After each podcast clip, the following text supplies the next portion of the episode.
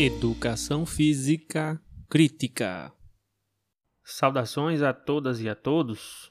No episódio de hoje eu queria falar um pouco sobre a pedagogia histórico-crítica, os fundamentos ontológicos da formação humana, uma concepção de atividade humana, a psicologia histórico-cultural e os fundamentos da pedagogia histórico-crítica. Bom, a pedagogia histórico-crítica ela envolve é, pedagogicamente alguns momentos que são a prática social inicial, a problematização, a instrumentalização, a catarse e a prática social modificada.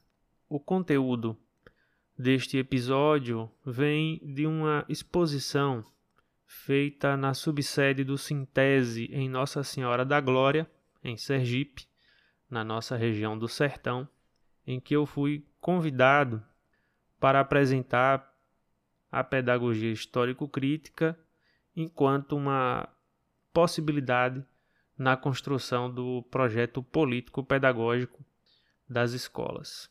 Bom, enquanto prática social inicial, nós podemos levantar aqui algumas questões em que presencialmente elas suscitam o debate e fazem com que a pessoa que está tendo aquela interlocução, no caso da educação escolar, o estudante, ele a partir dessas perguntas expresse aquilo que ele já sabe com relação ao conteúdo. Bom, para essa exposição eu tinha elaborado as seguintes questões que serviriam para que as pessoas presentes, professoras e professores, expressassem a compreensão que tem acerca de cada problema colocado. Essas questões foram: o que você entende como teoria educacional? O que você entende como teoria pedagógica? Qual é a função da escola? Qual é a função do professor? Como é que o ser humano se desenvolve? Como é que o ser humano aprende? O que você já sabe sobre a pedagogia histórico-crítica? Como é que esses elementos, essas questões que foram feitas aqui, aparecem no projeto político-pedagógico da sua escola? Foram estas as questões que embasaram o início da apresentação e do debate e enquanto uma problematização, nós podemos fazer a relação daquelas respostas mais imediatas que tivemos a cada uma das perguntas entre o cotidiano e o não cotidiano. Ou seja, nós temos um nível de compreensão que é cotidiano, não baseado, por exemplo, na ciência, e um nível não cotidiano, que é baseado no conhecimento científico elaborado, sistemático. Outra problemática interessante para a gente confrontar com estas respostas é justamente a relação e diferenças entre o conhecimento tácito e o conhecimento científico. Ou seja, aquele conhecimento que nós elaboramos na própria prática em si, sem contudo elevar-se ao conhecimento científico, ou seja, é um conhecimento que dá conta da ação imediata na realidade, mas não expressa o conhecimento científico e, obviamente, nós também colocamos em xeque ou problematizamos o limite que tem esse conhecimento mais imediato sobre a realidade, que não é mediado pela ciência. Então, é, é um conhecimento importante porque advém da prática de homens e mulheres, mas ele não dá conta da complexidade da realidade em que vivemos. Para entrarmos nos fundamentos da pedagogia histórico-crítica, eu vou fazer uma pequena divisão aqui, apenas com finalidade didática, para que se compreenda as seguintes coisas, os seguintes pontos o fundamento ontológico da formação humana, a concepção de atividade humana, que aí se desdobra em outra questão que é o que é atividade humana para a psicologia histórico-cultural e os passos ou os momentos da pedagogia histórico-crítica, iniciando pelos fundamentos ontológicos da formação humana, algumas perguntas que nos põem a refletir e elaborar respostas da forma mais sistemática e científica possível. Perguntas básicas como: o que é o homem? Como é que o homem se humaniza? Será que essa forma de educação que nós conhecemos sempre foi a mesma? E aí é onde se instaura um aspecto de que a lógica do trabalho define ou delimita em determinadas proporções a lógica da educação. Se desenvolve, se desenrola nos fundamentos históricos da educação. Bom, o que é o homem? O homem é um tipo de ser, porque ele existe concretamente. Segundo a tradição marxista, em, em específico a tradição marxista lukáciana, o ser do homem é, é o ser social. E as esferas ontológicas são três. Nós teríamos aí a esfera inorgânica, a esfera orgânica e a esfera social. A partir da esfera inorgânica, nós temos uma organização específica de materiais que formam a vida orgânica em si. E um ser de vida orgânica produz uma outra esfera ontológica, que é a esfera social. E isso se dá a partir do trabalho. Bom, o ser humano é, portanto, um ser objetivo. E isso significa que ele tem como objeto outros seres e a si mesmo. E ao mesmo tempo, ele também é um ser subjetivo, constituído por traços subjetivos formados na sua atividade automediada no trabalho. Isso significa, em outras palavras, que o ser humano tem sua atividade sensível. Outra coisa importante é que o corpo material, o corpo mesmo físico, carne, ossos, gordura, pele, é a premissa básica da existência humana e não a consciência. Ou seja, somente um ser realmente existente de carne e osso, um ser humano, ele pode ser dotado de consciência. A consciência depende dessa estrutura básica material, que é o corpo. Outro detalhe importante é que o acesso à cultura historicamente acumulada é justamente o elemento que humaniza o homem. Não há uma determinação biológica na humanização do homem. A humanização, diferente do processo de hominização, este muito mais do ponto de vista biológico, a humanização se dá pelo acesso à cultura. E outro detalhe de grande importância e relevância é que o modo de produção atual, calcado na exploração do homem pelo homem, carrega profundas contradições que se expressam na forma de humanização dos homens.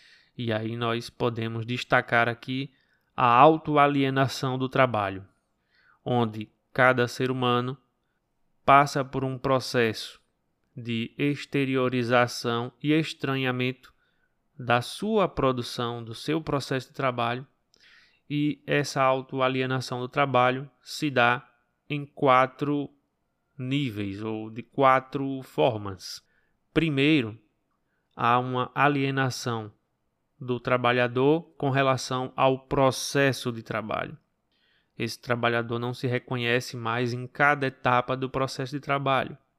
Depois vem uma alienação desse trabalhador com relação à própria produção e segue com o processo de alienação de cada trabalhador a outros trabalhadores imediatamente próximos e, por consequência, esse processo de autoalienação se desdobra para a alienação de cada indivíduo trabalhador com a própria humanidade.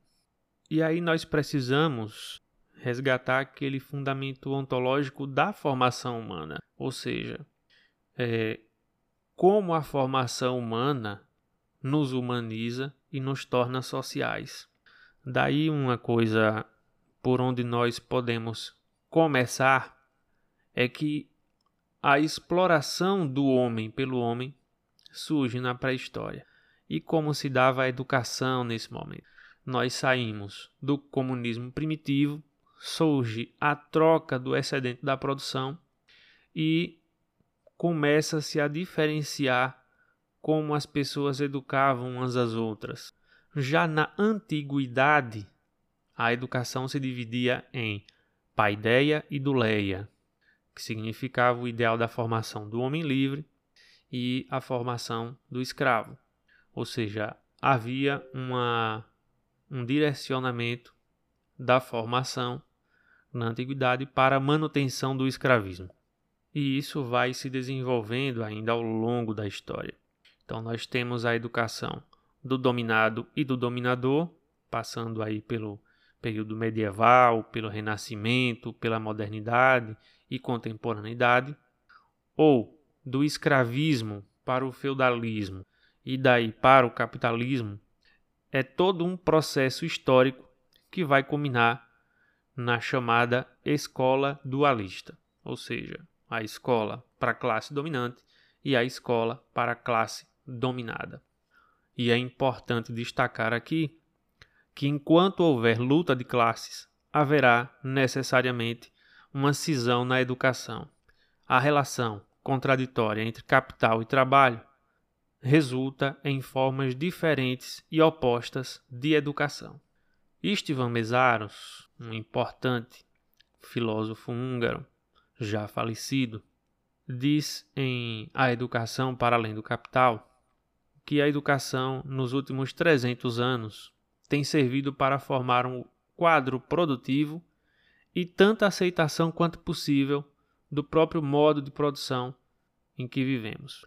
Ele também ressalta que John Locke apresentava que deveria ser criadas escolas de ofício para os filhos dos trabalhadores braçais, para que se garanta que aprendam o ofício dos pais, e escolas de ciências e humanidades para os filhos da aristocracia. O Mesaros também traz uma passagem do Taylor. Taylor, o precursor do Taylorismo. Ele dizia: O trabalhador que lida com lingotes e ferro derretido deve ser tão inteligente quanto um boi. Um boi que puxa o arado. Outra referência importante para nós pensarmos aqui a escola no mundo capitalista é a obra A Produtividade da Escola Improdutiva de Gaudêncio Frigoto, de 1996, onde, em síntese, o Frigoto apresenta que, do ponto de vista imediato para o capital, a escola é improdutiva. Já do ponto de vista mediato e histórico, a escola torna-se produtiva para o capital. Ou seja, pode parecer que num primeiro momento a escola aparenta não ser produtiva, ou seja, não gerar incrementos para o capital. Mas, do ponto de vista mediato e histórico, formando justamente o quadro produtivo que Mesaros apresentava, torna-se extremamente produtiva. E aí é importante destacarmos aqui que a escola é a forma dominante de educação universalizada atualmente. E podemos dizer que o modo de produção conduz a educação inexoravelmente para o avanço. Ou seja, no modo de produção capitalista, não caberá mais o mestre escola do período medieval. Tampouco a tábula de barro para anotações dos alunos no período anterior. A escola não deve ser condenada, mas compreendida e explicada, visando as transformações sociais necessárias para findar a exploração do homem pelo homem. Isso nos lança para as formas de compreender a educação e a escola, envolvendo aí a teoria educacional a teoria pedagógica e teorias do desenvolvimento humano. Bom, o que é então teoria da educação? As teorias da educação constatam, compreendem e explicam a educação. As teorias pedagógicas, e aí a gente precisa entender que toda pedagogia é necessariamente teoria da educação, embora o inverso não seja verdadeiro. As teorias pedagógicas constatam, compreendem, explicam e orientam a realização da prática educativa. E as teorias do desenvolvimento humano compreendem e explicam o que é o ser humano, como ele se desenvolve e aponta para o modo como ele aprende, que aí se desdobra nas teorias da aprendizagem. Passamos então a tratar da concepção de atividade humana. Bom, primeiro nós precisamos entender que o ser humano desenvolve uma, uma atividade primordial. Essa atividade primordial é o trabalho. O que é o trabalho então? É uma atividade que compreende sinteticamente três elementos: uma atividade orientada a um fim, é o próprio trabalho, que age em uma determinada matéria-prima e que age mediante um determinado instrumental. A matéria-prima é aquele elemento da natureza que vai sofrer a alteração intencional a partir da atividade humana. E o instrumental são todos os instrumentos necessários à execução desta atividade chamada trabalho, sejam instrumentos materiais ou instrumentos imateriais. Karl Marx, no livro O Capital, livro 1, volume 1, ele explica como se pressupõe o trabalho. Ele diz, abre aspas, pressupomos o trabalho sob a forma exclusivamente humana uma aranha executa operações semelhantes às do tecelão. E a abelha supera mais de um arquiteto ao construir sua colmeia. Mas o que distingue o pior arquiteto da melhor abelha é que ele figura na mente sua construção antes de torná-la realidade. Fecha aspas.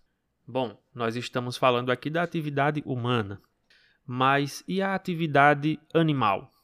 Nós precisamos entender que a atividade se realiza a partir de determinados motivos.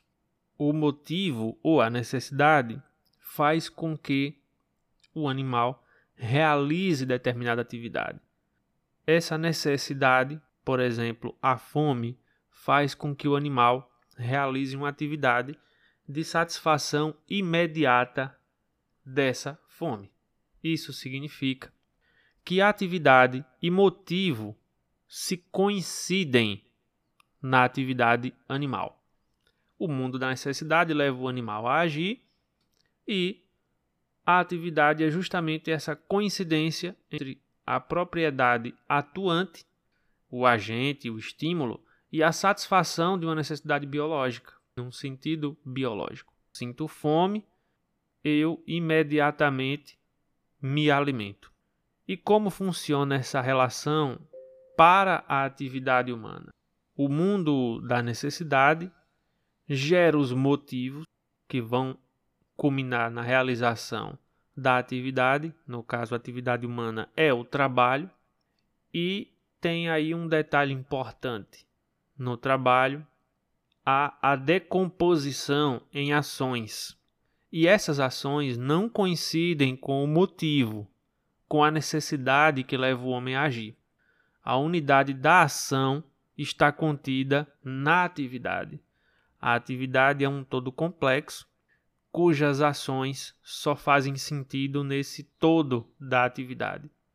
Exemplo: o ser humano sente fome, ele não devora um animal na natureza, ele vai realizar a compra ou vai caçar, no caso de seres humanos carnívoros. Mas, por exemplo, comprar o alimento no supermercado não sacia sua fome, então não coincide com o motivo da atividade. Voltando um pouco à ideia do ser humano como ser social, é importante destacar que o homem cria o trabalho e o trabalho, em contrapartida, também o cria.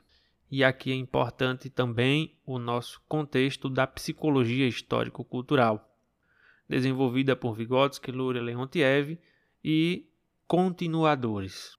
E esta teoria psicológica trata exatamente de um fundamento materialista histórico da atividade humana. Vygotsky desenvolve então a chamada Lei Geral do Desenvolvimento Humano, onde ele diz, abre aspas, todas as funções psico-intelectuais superiores aparecem duas vezes no decurso do desenvolvimento da criança. A primeira vez, nas atividades coletivas, nas atividades sociais, ou seja, como funções interpsíquicas. A segunda, nas atividades individuais, como propriedades internas do pensamento da criança, ou seja, como funções intrapsíquicas. Fecha aspas.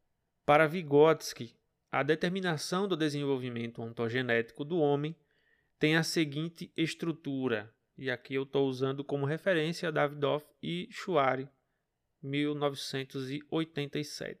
Atividade coletiva e comunicação, cultura através dos signos, apropriação da cultura por meio do ensino e educação, a atividade individual e o desenvolvimento psíquico do indivíduo. Essa seria a estrutura da determinação do desenvolvimento ontogenético do homem, para Vygotsky.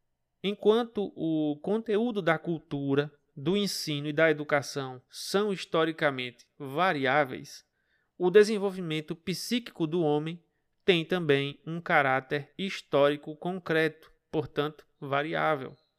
A atividade para Leontiev, continuando a obra de Vygotsky, formando uma unidade entre atividade interna e atividade externa, segundo Leontiev, abre aspas, a tese de que as atividades psíquicas internas derivam da atividade prática historicamente estabelecida como resultado da formação do homem, que se baseia no trabalho social e que nos indivíduos de cada nova geração essas atividades vão tomando forma no curso do desenvolvimento ontogenético. Foi agregada a outra tese muito importante, a de que, simultaneamente, muda a forma do reflexo psíquico da realidade surge a consciência, ou seja, a reflexão da realidade, de sua atividade e de si mesmo pelo sujeito. Mas o que é a consciência? A consciência é consciência, mas só no sentido de que a consciência individual pode existir unicamente em presença da consciência social e da linguagem que é o seu substrato real. No processo da produção material, os homens produzem também a linguagem, que serve como meio de comunicação e é o portador dos signos e é o portador dos signos socialmente elaborados neles fixados. Fecha aspas. Então, retomando, nós temos a seguinte relação de sucessão. A teoria pedagógica que se baseia numa teoria do desenvolvimento humano e que se expressa esta também numa teoria da aprendizagem. E aí nós precisamos entender os conceitos de filogênese e de ontogênese. Filogênese significa que o homem recebe geneticamente características naturais da sua espécie. Por exemplo, um cérebro mais desenvolvido, polegares opositores, mandíbula reduzida e outras tantas características corporais. A filogênese representa o processo de hominização e a ontogênese diz que o homem precisa se apropriar das experiências das gerações anteriores. A ontogênese é o processo de humanização. Representa a apropriação da cultura humana. E isso é fundamental para a pedagogia histórico-crítica, para a metodologia crítico-superadora da educação física e a psicologia histórico-cultural. As teorias da educação são categorizadas por Saviani como teorias não críticas, teorias crítico-reprodutivistas e teorias críticas. Vamos ver um pouco sobre cada uma delas. As teorias não críticas envolvem as pedagogias tradicional, nova e tecnicista. A pedagogia tradicional, ela tem um ensino centrado na autoridade do professor, na repetição e memorização. A pedagogia nova faz uma crítica da pedagogia tradicional, que visava recompor a hegemonia burguesa focalizando a escola no indivíduo e não mais na transmissão do saber elaborado, provoca um deslocamento das questões da sociedade para o indivíduo e do intelecto para o sentimento, dos conteúdos para o método. A pedagogia tecnicista representa a formação de indivíduos supostamente eficientes que contribuam no aumento da produtividade da sociedade do ponto de vista do desenvolvimento, nós temos a seguinte questão aqui posta nessas teorias não críticas. A ontogênese repete a filogênese, ou seja, a humanização é limitada por um processo de etapas de desenvolvimento baseadas na filogênese. Isso significa que é o desenvolvimento que permite a aprendizagem. É o que está na base da teoria psicológica do desenvolvimento subjacente a essas teorias não críticas. E temos também aí as teorias crítico-reprodutivistas. São teorias que fazem a crítica da escola e da sociedade, porém se limitam a apenas a crítica avançam-nos de fazer propostas para a transformação. E aí o Saviani coloca a teoria da escola como violência simbólica, desenvolvida por Bourdieu, Bourdieu e Passeron. Sinteticamente, esses autores dizem que a escola não é neutra e reproduz as diferenças de classe a outra é a teoria da escola como aparelho ideológico de Estado, de Louis Althusser, em que a escola é posta como um dos aparelhos repressivos dos quais o Estado se vale para garantir as condições de reprodução do capitalismo. E a teoria da escola dualista, de Establet e Baudelot, em que a escola ela é tida como a instituição que atende de maneira diferente a burguesia e o proletariado, reproduzindo as divisões sociais entre trabalho intelectual e trabalho material.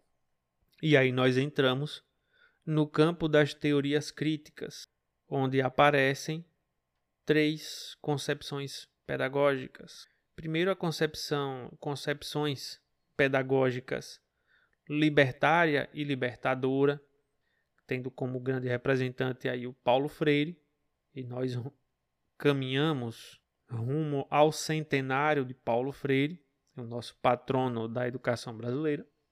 Essas concepções são centradas no saber do povo e na autonomia de suas organizações, preconizando aí uma educação até certo ponto autônoma e, de certa forma, à margem da educação escolar. Temos também a pedagogia crítico-social dos conteúdos, cujo autor é o José Carlos Libânio, onde aqui é oferecida uma crítica dos conteúdos transmitidos na educação escolar, ou seja, é a ideia de que você deve transmitir o conteúdo fazendo a reflexão crítica a partir deles. E nós temos a pedagogia histórico-crítica, cujo precursor é o Dermeval Saviani. E aqui se faz a crítica dos conteúdos, mas não somente deles, como também dos métodos na educação escolar. O Saviani faz uma transposição do método da crítica da economia política de Marx para uma teoria pedagógica. Do ponto de vista da teoria do desenvolvimento, nós temos aqui o seguinte: a filogênese forma uma unidade com a ontogênese, uma unidade contraditória. Significa que nós temos uma concepção pedagógica em que a aprendizagem produz o desenvolvimento, não o contrário, o desenvolvimento permite a aprendizagem. Por isso, a tese central da pedagogia histórico-crítica é de que necessitamos, enquanto classe trabalhadora, da socialização do conhecimento sistematizado. Ou seja, nós precisamos dominar todos os conhecimentos que são justamente ferramentas de dominação usadas contra nós. E a pedagogia histórico-crítica também representa uma superação da pedagogia tradicional e da pedagogia nova. E isso significa muita atenção a isso, uma concepção afirmativa do ato de ensinar. A aprendizagem que produz desenvolvimento, e aqui é uma concepção afirmativa do ato de ensinar, dessa, dessa atividade humana, da figura do professor, da importância da escola. É por isso que, para a pedagogia histórico-crítica, precisamos acessar o conhecimento elaborado. A função da escola para a pedagogia histórico-crítica é ser o local de apropriação da humanidade historicamente desenvolvida. É a ideia de que nós nos humanizamos pela apropriação da cultura elaborada. O papel do professor aqui deve ser reafirmado como aquele que ensina. E isso vai de encontro às pedagogias do lema aprender a aprender. As pedagogias dominantes nos dias de hoje, que fundamentam, por exemplo, a BNCC. Voltando um pouco a falar da psicologia histórico-cultural, vamos tentar compreender um pouco a periodização do desenvolvimento humano, porque essa periodização é justamente aquilo que orienta o ensino de certa forma. Vejam só, Piaget, Jean Piaget, fez uma periodização do desenvolvimento humano, que é baseada naquela ideia de que a ontogênese repete a filogênese, ou seja, é o desenvolvimento que permite a aprendizagem. Piaget fez a seguinte divisão: temos estágios de maturação. Primeiro é o estágio sensório-motor, que vai do 0 aos 2 anos. Depois, o pensamento pré-operatório, que vai dos 2 aos 6 anos. Em seguida, o pensamento operatório concreto, que vai dos 6 aos 12 anos. E o período operatório formal, a partir dos 12 anos de idade. Já na psicologia histórico-cultural, nós tivemos aí o desenvolvimento da teoria da atividade, em especial feita por Leontiev, mas a periodização do desenvolvimento humano foi sistematizada por Elkonin. O Elkonin coloca que nós dependemos de atividades guia para o nosso desenvolvimento. E o que são essas atividades guia? São aquelas em que surgem outras atividades, em que formam-se processos psíquicos bem específicos e forma-se a personalidade do indivíduo. Como é que o Elkonin vai colocar essa estrutura de desenvolvimento humano? Primeiro vem a comunicação emocional com o bebê. E aí nós temos o seguinte dado importante: do zero a um ano, mas esse zero a um ano não é uma estrutura de maturação, como nós vimos antes com o Piaget. Ela é um período do tempo marcado por essa atividade guia. Nesse período da comunicação emocional com o bebê, predominam as ações do bebê com as pessoas. Depois nós temos a, o período de atividade objetal manipulatória. Supostamente entre um ou três anos, nessa faixa mais ou menos, em que a atividade guia tem uma predominância de ações com objetos. Nós temos em seguida a etapa do jogo simbólico, que seria por volta dos 3 aos 6 anos de idade, e cuja atividade guia tem a predominância de ações com pessoas. Veja, há sempre uma alternância aí. Ações predominantemente com pessoas, depois com objetos, depois com pessoas. Temos em seguida o momento de estudo, por volta dos 6 aos 10 anos, em que se predomina a atividade guia com ações com objetos, mais uma vez aquela alternância. E em seguida nós temos a, o momento, a atividade guia de comunicação íntima pessoal entre os jovens, os adolescentes. E aí mais uma vez se alternando, são predominantes ações com pessoas. E por fim nós temos a atividade guia de estudo e trabalho, ou trabalho ou estudo, que representa a vida adulta, em que as ações elas estão mais unificadas, com pessoas e objetos ao mesmo tempo. No nosso caso da educação física, passamos pela metodologia crítico-superadora. Um trecho do livro Metodologia do Ensino da Educação Física mais conhecido como Coletivo de Autores de 92, diz o seguinte: O homem não nasce correndo, pulando, jogando e etc. Ele desenvolve essas capacidades no curso do seu desenvolvimento histórico. E aí nós precisamos compreender então como é que essa atividade humana está desenvolvida aqui na metodologia crítico superadora, pela mediação da pedagogia histórico-crítica e da psicologia histórico-cultural. No processo de humanização, mediado pela educação escolar, nós desenvolvemos as funções psíquicas superiores. E que ideia é essa de funções psíquicas superiores? São aquelas funções superiores a funções psíquicas mais elementares que outros animais podem desenvolver, mas nós desenvolvemos de uma forma mais elaborada, superior, portanto.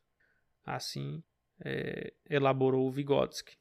E três elementos são importantes para entendermos é, essas funções psíquicas superiores: são a mediação, o controle e a origem. Então vejamos, uma função psíquica elementar, ela não é mediada. Lembram daquela explicação sobre a atividade animal, ela corresponde imediatamente com o motivo da atividade e ação. Eu sinto fome e me alimento imediatamente. No caso das funções psíquicas superiores, existe a mediação dos signos, a mediação dos signos para as funções psíquicas superiores. É, as funções psíquicas elementares elas têm um controle do meio natural, ou seja, o controle é inconsciente. Bateu a fome, o animal se alimenta. Já no caso das funções psíquicas superiores, esse controle vem do meio social. É um controle consciente. Você sente fome, mas conscientemente você quer se alimentar de uma forma determinada e não de qualquer forma. Com relação à origem as funções psíquicas elementares, elas têm origem individual e ao mesmo tempo da natureza. Ou seja, elas respondem a necessidades biológicas naturais e imediatas. No caso das funções psíquicas superiores, essa origem ela é social. Ela vem da cultura humana e não somente da natureza. Uma coisa importante que o Leontiev mostra no seu estudo sobre a concepção de atividade humana é um determinado retrocesso que se apresentava à época de seus estudos e pesquisa sobre essa concepção de atividade. Segundo Leontiev, abre aspas, a demarque naturalista torna impossível a explicação científica da verdadeira especificidade da atividade e da consciência humana. Mas, por outro lado, reforça retrospectivamente as concepções erradas em biologia. O regresso ao mundo animal a partir do comportamento humano, cujas particularidades aparecem com esta demarque como fundamentalmente indiscerníveis, reforça inevitavelmente na própria biologia a ideia da existência de um princípio incognoscível. Esta demarcação afirma-se, portanto, uma espécie de tendência universal de desenvolvimento para uma forma perfeita, uma força natural incognoscível, inexoravelmente inclinada à perfeição, portanto, profundamente idealista. Vamos então aqui colocar um pouco os fundamentos da pedagogia histórico-crítica e fazer essa conexão com a metodologia de ensino da educação física. A pedagogia histórico-crítica compreende aqueles momentos ou passos que já havia mencionado no início: a prática social inicial, a problematização, a instrumentalização, a catarse e a prática social modificada. Quando vamos para a metodologia do ensino da educação física, o livro coletivo de autores nos traz princípios importantes para o trato com o conhecimento. O trato com o conhecimento compreende a seleção, a organização e a sistematização do conhecimento.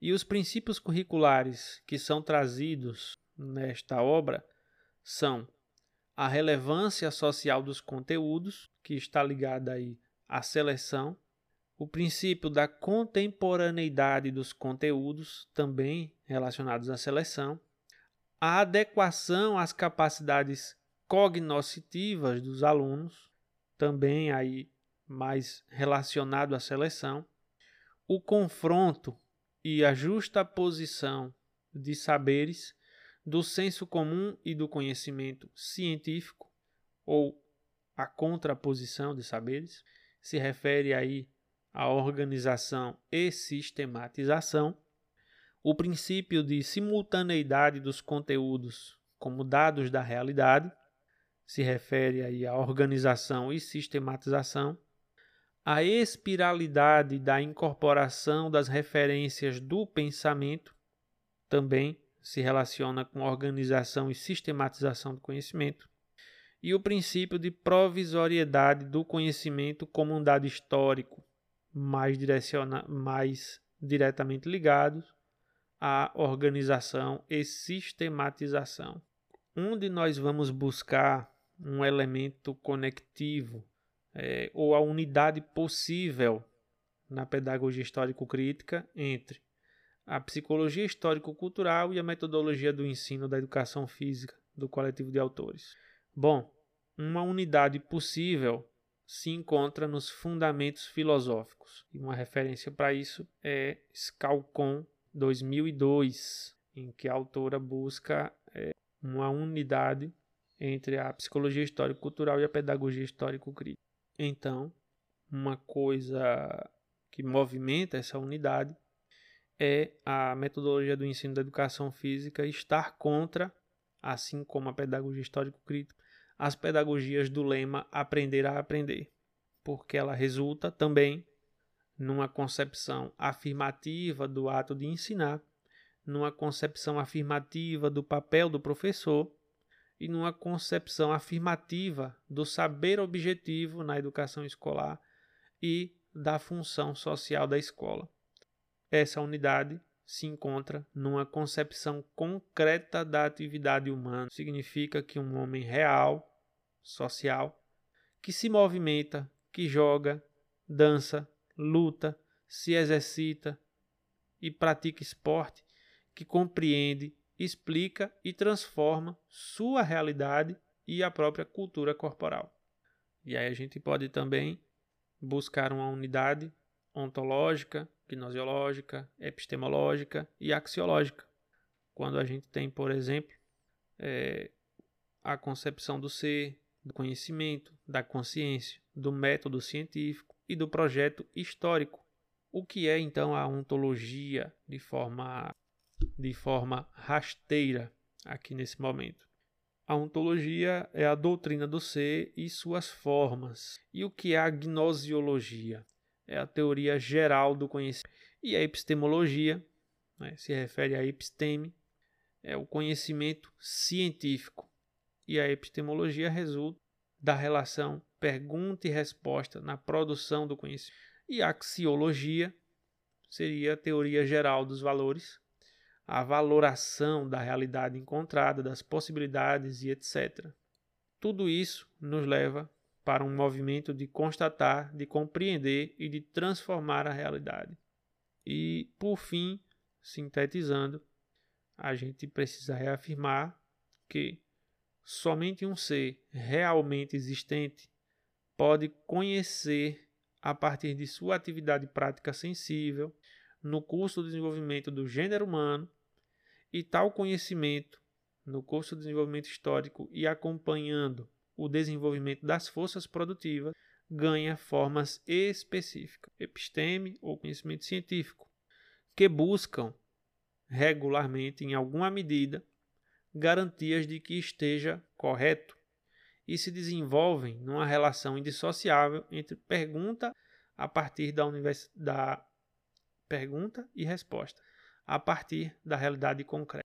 Quando nós retomamos o movimento que estávamos fazendo da pedagogia histórico-crítica, nós chegamos ao momento de catarse, que consiste no seguinte: se nós tínhamos feito perguntas no momento da prática social inicial, essas perguntas no momento de catarse devem ser retomadas para ser respondidas agora de uma forma enriquecida com aquele conteúdo que foi apresentado no momento de instrumentalização.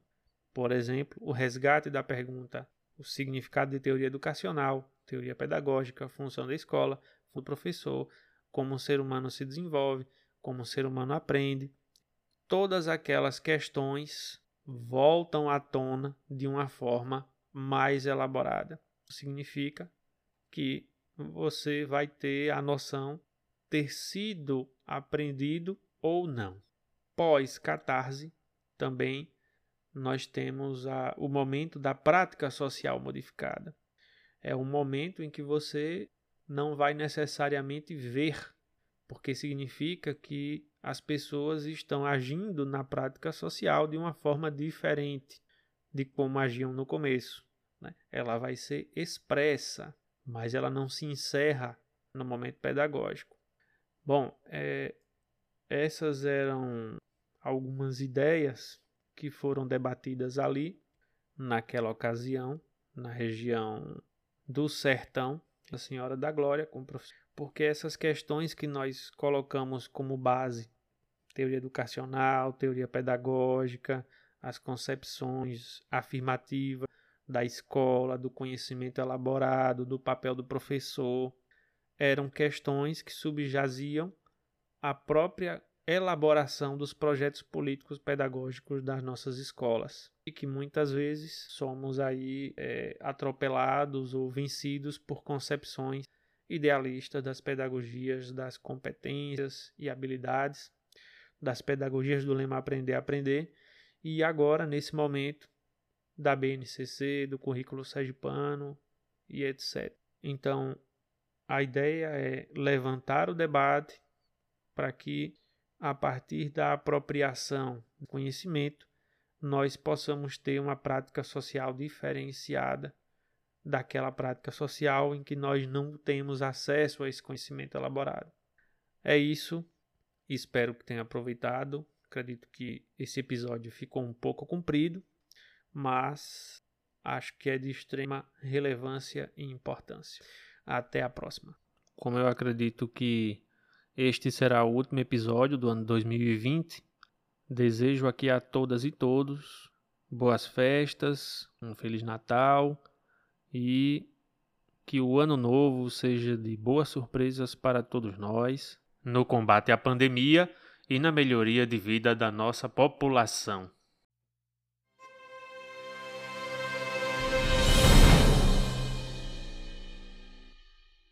Faça contato conosco pelas nossas redes sociais, Instagram e Facebook, arroba Educação Física Crítica, sem acento e sem cedilha. E no Twitter, o arroba ED Física Crítica, também sem acento.